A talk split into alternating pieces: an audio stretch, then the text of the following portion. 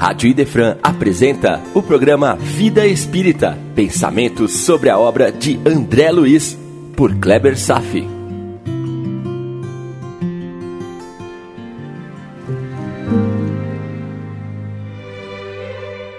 Nosso Lar, capítulo 36, O Sonho, parte 1. Apenas para acalmar os estudantes da doutrina dos espíritos, é bom saber que o seu estudo meditação e entendimento não cabem em uma encarnação. Estudemos com tranquilidade e pratiquemos aquilo que já se nos apresenta como possível. Essas foram palavras de José Herculano Pires, grande espírita brasileiro. Encontramos hoje uma nova oportunidade para estudarmos mais sobre o perispírito, agora sob um novo ângulo a partir do ensaio que Kardec desenvolveu no livro A Gênese, capítulo 14, Os Fluidos. Mas vou justificar o porquê desse trabalho de hoje. No capítulo, André Luiz é parabenizado pelo esforço de ter empreendido 24 horas contínuas de trabalho lá nas câmaras de retificação. Foi visitado por Lísias e Dona Laura. E antes de se dirigir à sua hospedagem, permaneceu mais algumas horas para um repouso necessário. Tá aí o ponto de hoje. Recebeu a sugestão de Tobias para repousar um pouco num dos alojamentos das câmaras antes de retornar ao seu novo lar. Então, André Luiz dormiu e sonhou. Eis o ponto. O espírito sonhou e este fenômeno apenas foi possível devido às propriedades fluídicas do perispírito. Eis o tema central dos estudos do livro A Gênese, que vamos iniciar agora. Dentro do capítulo 14, os fluidos. O item, os elementos fluídicos. Vejamos. Ponto 1. A ciência resolveu a questão dos milagres que resultam, mais particularmente, do elemento material seja explicando-os, seja demonstrando a sua impossibilidade, segundo as leis que regem a matéria. Mas os fenômenos em que o elemento espiritual predomina não podem ser explicados unicamente pelas leis da matéria e escapa das investigações da ciência. Isso está bem de acordo com o que a gente vem estudando. Uma coisa são fenômenos materiais que a ciência lança a mão para estudar. Outra coisa são os fenômenos espirituais, que é o material de estudo da doutrina espírita. Vamos em frente. É por isso que esses fenômenos espirituais têm mais do que os outros as características aparentes do maravilhoso. Assim, é nas leis que regem a vida espiritual que se pode encontrar a chave dos milagres dessa categoria. Até agora, Kardec está introduzindo o tema sobre fenômenos dependentes das ações dos fluidos espirituais de forma genérica. É bom acompanhar com atenção, pois o que se está descrevendo pode ser transferido para qualquer situação na área dos fenômenos espirituais, tais como a mediunidade, explicar a obsessão, a construção de imagens mentais, os fenômenos paranormais, a vidência, aparições, sonhos espirituais, que é justamente o caso do capítulo de hoje e assim por diante. Só para lembrar, o Espiritismo trabalha com a ideia dos três princípios fundamentais que explicam tudo. A Trindade Universal. Só para lembrar: um, o princípio inteligente, que é o Espírito somos nós, criaturas de Deus, que devem respeitar as leis morais e é objeto das filosofias e das religiões. 2. O princípio material, cujo elemento mais básico chama-se fluido cósmico universal, que também é criação de Deus, que respeita as leis físicas e é objeto das ciências físicas. E 3 Deus, o Criador, inteligência suprema do universo, causa primeira de todas as coisas. é a pergunta número um do Livro dos Espíritos. Então, tudo que existe sempre implicará nesta trindade: o Criador, Deus, e sua criação, espírito e matéria. Kardec vai seguir no capítulo se referindo ao princípio material, ok? Ponto 2. O fluido cósmico universal é, tanto quanto já foi demonstrado, a matéria elementar primitiva, cujas modificações e transformações formam as inúmeras variedades dos corpos da natureza. Como princípio básico do universo, ele assume dois estados distintos: o de eterização ou imponderabilidade, aquilo que não permite ser medido ou pesado, que se pode considerar como o estado normal primitivo, e o segundo estado, chamado de materialização ou de ponderabilidade, que é, de certa maneira, consecutivo daquela matéria imponderável. E o que está sendo dito aqui? Que o princípio material, na sua forma mais elementar, quando se transforma, assume dois aspectos: o éter e a matéria ponderada básica, que são as partículas elementares tão perseguidas e estudadas pelos físicos modernos. Elas têm até nome são os bósons de Higgs. E eu publiquei para vocês esses dias um artigo sobre bósons de Higgs que está lá dentro do grupo. Um breve documentário da BBC News que eu vou publicar de novo lá dentro do nosso grupo, ok? Aliás, quem quiser fazer parte do grupo e apenas está ouvindo e não sabe a existência desse grupo, anote aí. Para entrar no grupo é o prefixo 51 993 08 8894. Mande um WhatsApp e eu cadastro você lá dentro do grupo para receber todas as notícias, todos esses pequenos documentários e todos os textos do trabalho do Vida Espírita, ok? Vamos em frente então. O ponto intermediário é o da transformação do fluido cósmico universal em matéria tangível. Mas, mesmo aí, não há transição brusca, porque podemos considerar nossos fluidos imponderáveis como um termo médio entre os dois estados, entre o éter e o bóson de Higgs. Cada um desses dois estados, éter e matéria ponderada, dá lugar necessariamente a fenômenos especiais. Ao segundo, matéria ponderada, pertence aos fenômenos do mundo visível e ao primeiro estado, o de eterização, os fenômenos do mundo invisível. Estamos aqui avançando passo a passo, ok, meu irmão? Os chamados fenômenos materiais são da alçada da ciência propriamente dita. Os outros fluídicos, qualificados de fenômenos espirituais ou psíquicos, porque se relacionam mais especialmente com a existência dos espíritos. Mas como a vida espiritual e o corporal estão incessantemente em contato, os fenômenos dessas duas ordens muitas vezes se produzem simultaneamente. E vai um pequeno adendo aqui.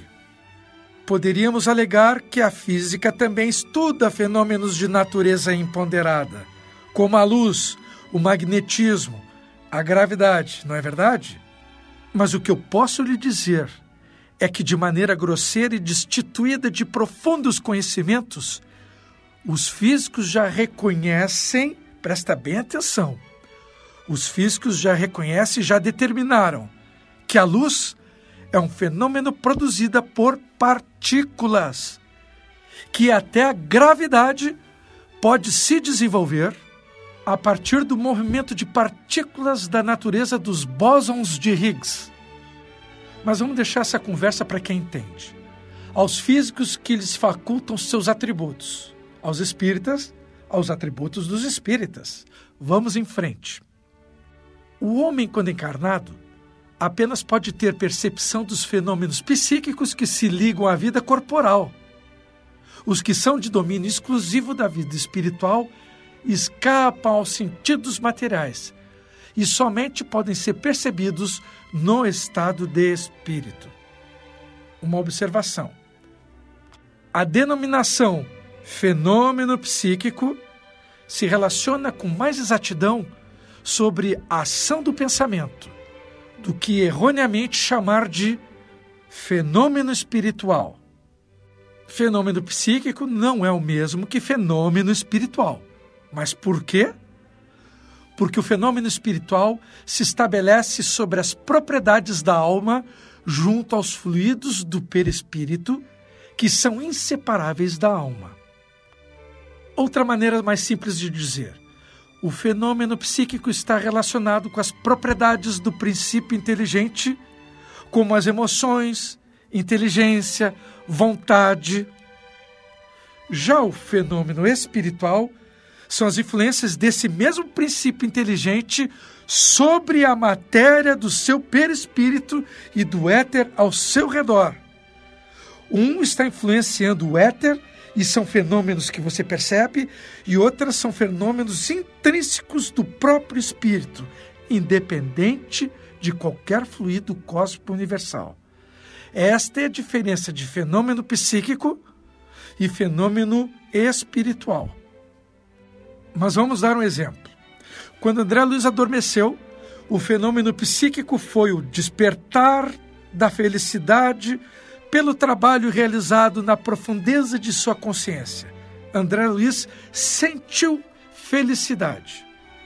Esta emoção foi muito intensa e produziu, nesse momento, um fenômeno espiritual, ou seja, o seu perispírito alterou uma qualidade que possibilitou uma ligação com a sua mãe, na cidade onde ela mora, localizada em região superior.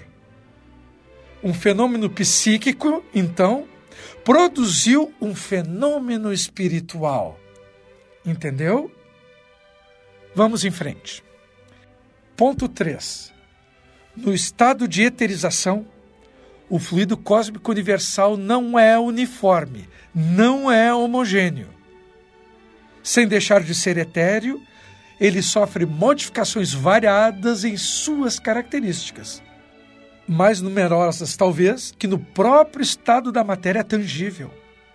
Essas modificações formam fluidos distintos que, embora procedendo do mesmo princípio, o fluido cósmico universal, são dotados de propriedades particulares que dão origem a fenômenos próprios do mundo invisível. Percebeu? Apenas o fluido cósmico universal se apresenta com todas as propriedades da matéria sem particularidades. Basta um sopro de transformação etérea para se produzir milhares de substâncias com propriedades diferentes uma das outras mesmo ainda na forma do éter imponderável. Uma vez que tudo é relativo, esses fluidos têm para os espíritos, cujos corpos também são fluídicos, uma aparência tão material quanto a dos objetos tangíveis tem para os encarnados. Tais fluidos são para os espíritos o que as substâncias do mundo são para nós. Os espíritos elaboram e combinam esses fluidos para produzirem determinados efeitos, como fazem os homens com seus materiais usando processos diferentes. Aliás, é uma das dúvidas muito frequentes entre os estudiosos da doutrina. Exatamente como são esses processos no mundo espiritual? Como os desconhecemos, muitas vezes criamos uma imagem não tão nítida de como as coisas se processam por lá. Esta é uma daquelas situações que a descrição dos espíritas ficariam dificultadas pela pobreza de nosso vocabulário. Mas lá como aqui, somente os espíritos mais esclarecidos é dado compreender o papel que desempenham os elementos constitutivos de mundo em que vive. Os ignorantes do mundo invisível são incapazes de explicar os fenômenos de que são testemunhas e para os quais contribuem muitas vezes maquinalmente. O mesmo ocorre aos ignorantes da Terra que são incapazes de explicar os efeitos da luz ou da eletricidade, de dizerem como enxergam ou ouvem. Esse aspecto pode nos consolar um pouco quando não compreendemos como se dá a transformação do éter no mundo espiritual, porque muitos espíritos também não sabem. Aliás, isso desmistifica aquela crença entre muitos que os espíritos sabem de tudo. Não é bem assim. Mas vamos fazer aqui um pequeno resumo do que vimos até agora. 1. Um, fenômeno psíquico aquele que diretamente está relacionado à nossa essência espiritual. 2. Fenômeno espiritual. A ação da nossa essência espiritual sobre o fluido cósmico universal, seja em nosso perispírito, seja no ambiente que nos cerca. 3. O fluido cósmico universal pode se desdobrar em duas fases: o éter imponderável onde vai acontecer o fenômeno espiritual, e a matéria ponderável, que é objeto de estudos das nossas ciências. E tudo isso para compreender o sonho do André Luiz. Vamos em frente. Ponto 4. Os elementos fluídicos do mundo espiritual escapam aos nossos instrumentos de análise e à percepção de nossos sentidos, visto que elas são feitas para perceberem a matéria tangível pelos nossos órgãos dos sentidos do cérebro, e não a matéria etérea. Há alguns tipos de fluidos que pertencem a um meio que é tão diferente do nosso que apenas podemos fazer uma ideia só por comparações tão imperfeitas, tanto quanto aquelas que um cego de nascença procura fazer sobre a teoria das cores. Aliás, sabemos uma boa parte do que acontece na espiritualidade por intermédio destas comparações. Às vezes, o que sabemos do mundo espiritual são metáforas, mais que realidade. Vamos adiante. Mas entre esses fluidos, alguns são intimamente ligados à vida corporal e que, de certa forma, pertencem ao meio terrestre. Na falta de uma percepção direta, podemos observar seus efeitos, assim como observamos os efeitos do fluido magnético do ímã, fluido este que jamais se viu. Mesmo o fluido magnético sendo invisível, podemos adquirir sobre a sua natureza conhecimentos com alguma precisão. O estudo dos fluidos é essencial porque é a chave de uma quantidade imensa de fenômenos que não podem ser explicados se utilizarmos unicamente as leis que regem a matéria. E vai explicar também o que se passou com o sono e o sonho de André Luiz.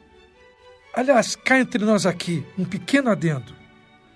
É isso que o Allan Kardec estava querendo dizer que o estudo dos fenômenos espirituais não é de competência das ciências ordinárias, e sim da ciência espírita.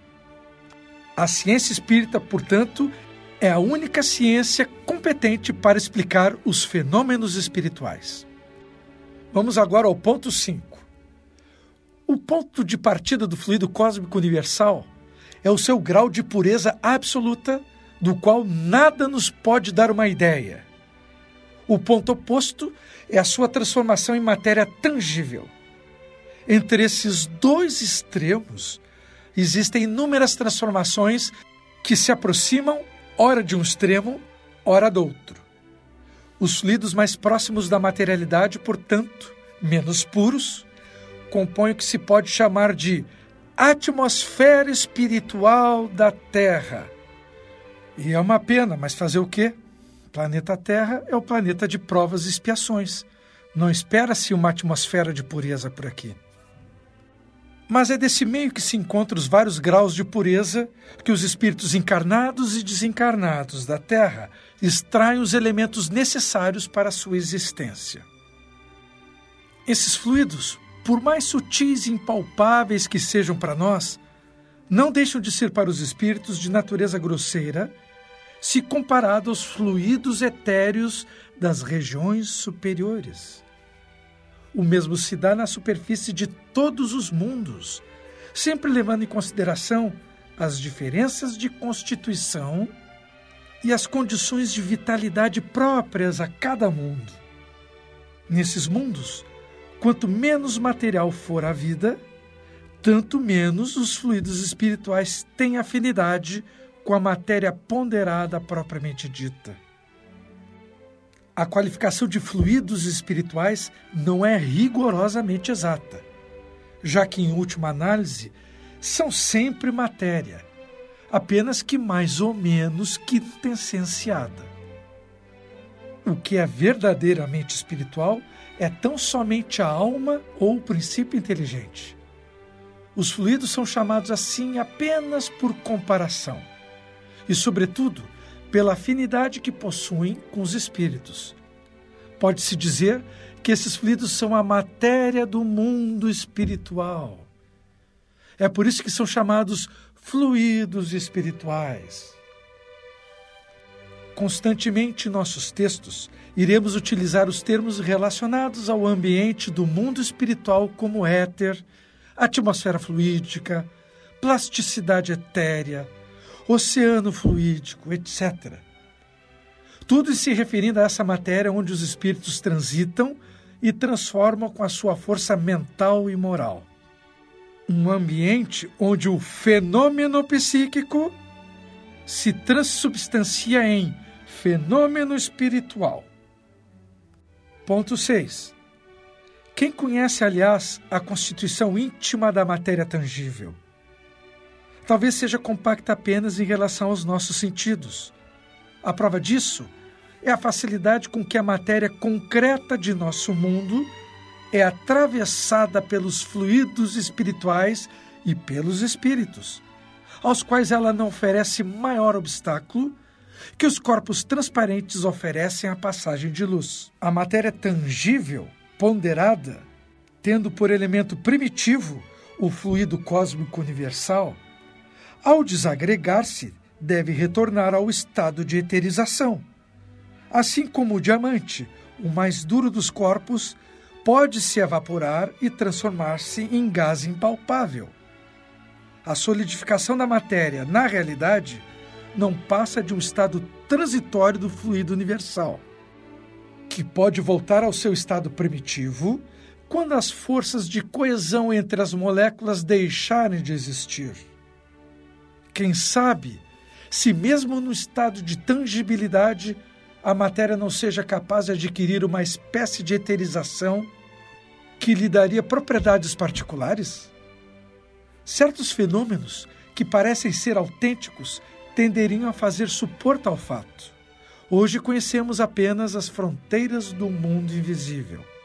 O futuro nos reserva, sem dúvida, o conhecimento de novas leis que nos permitirão compreender o que para nós ainda é um mistério. Meu irmão, hoje foi um tema muito técnico. Você poderá ouvir mais vezes para acostumar-se aos termos novos Inclusive, eu aconselho isso. Eu tenho certeza que vai facilitar muito mais o seu entendimento da vida espiritual no futuro. Estas foram palavras escritas há mais de 160 anos. Hoje, as ciências físicas quebraram os átomos para descobrirem que existem outras partículas menores e outras menores ainda que se aproximam do arcabouço primordial da matéria tangível os bósons de Higgs. E na medida que a ciência vai se desmaterializando, vagarosamente vai se aproximando de Deus, como se a própria ciência estivesse descobrindo pelos seus próprios caminhos a natureza da partícula divina que se chama amor. Por hoje era isto. Desejo paz a todos e até breve. A Rádio Idefran apresentou o programa Vida Espírita, por Kleber Safi. Todas as terças e quintas, às nove da manhã. Programa Vida Espírita